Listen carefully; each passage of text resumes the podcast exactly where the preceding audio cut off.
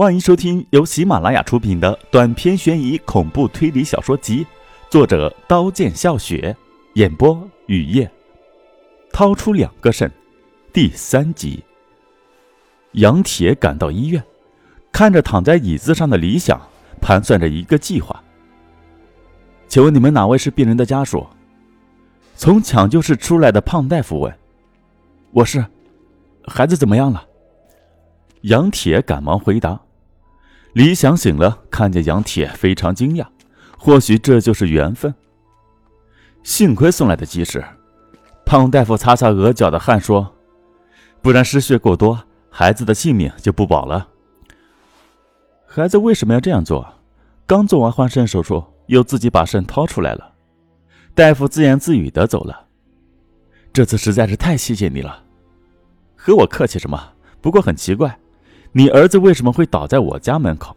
你们不住在这栋小区？杨铁没有回答。李想陪着杨铁照顾他儿子。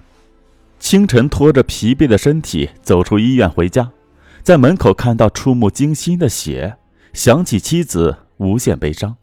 打开门，屋里的物品依旧，而妻子已经不在。李想很后悔当时的冲动，抚摸妻子用过的物品，用包装好衣服。化妆品，还有妻子平时爱看的恐怖小说、销售技巧书，翻着翻到一个用小铜锁锁住的笔记本，李想。很好奇，从没有看见妻子拿出过这样的笔记本。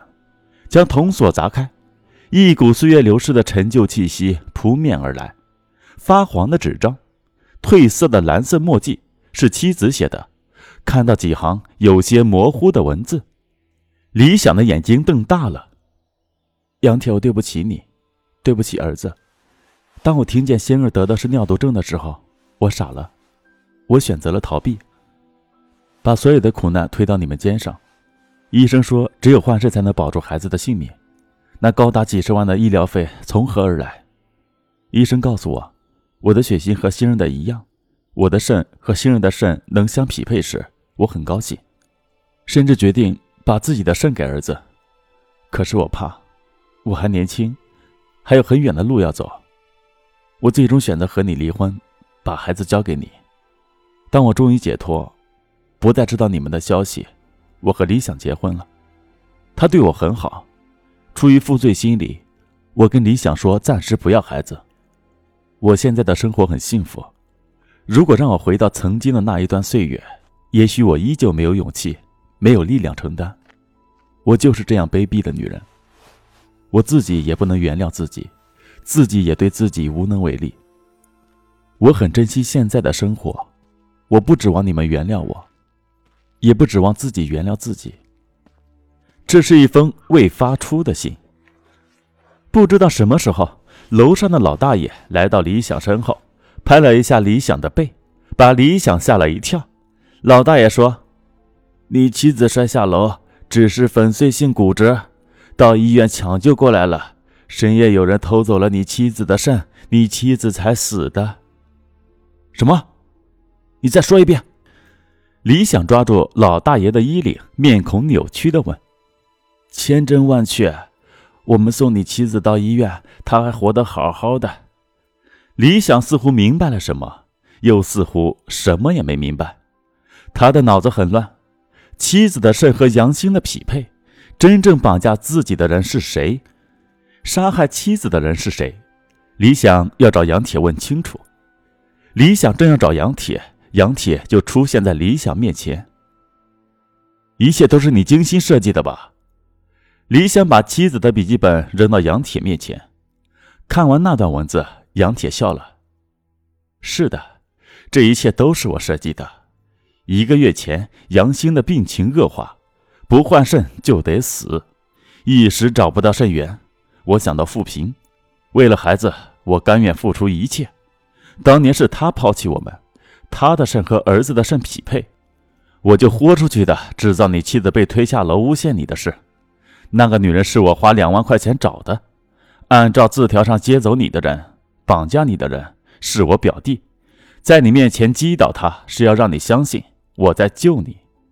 你回家那天。我到医院发现孩子失踪，就知道他去他妈那了。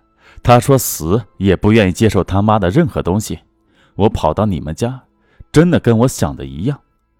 可怜的孩子。空气凝固了，良久的沉默后，杨铁从背后掏出枪，对准李想的脑袋，冰冷的说：“你知道了真相，已经没有任何意义。我送你到天堂，和你妻子团聚。”杨铁用一只手掀起上衣，李想看见杨铁的腹部有一条蜈蚣似的疤。这是医生干的，医生告诉我我的肾和孩子的匹配。我就没有犹豫的躺上冰冷的手术台，等我醒来，肾少了一个，而我的孩子根本就没有上手术台。知道原因吗？因为我儿子的肾和我的肾根本就不匹配，他们把我的肾割走卖了，一个肾值几十万块。我取走你的肾，还有你身上的其他器官卖给别人，也能得到这么多。到时我会把这些钱存在我孩子的账户上，愿上帝保佑他平安，愿他有个光明灿烂的未来。至于我，安排好孩子的一切后，警方没有抓住我，我就自己了结。砰的一声枪响，李想的脑袋钻进一个窟窿，他朝后倒下。金色的太阳把这个早晨拉得无限长。杨铁戴上胶皮手套。迅速的取走李想身上的肾和其他器官。本集播讲完毕，感谢您的收听，欢迎订阅。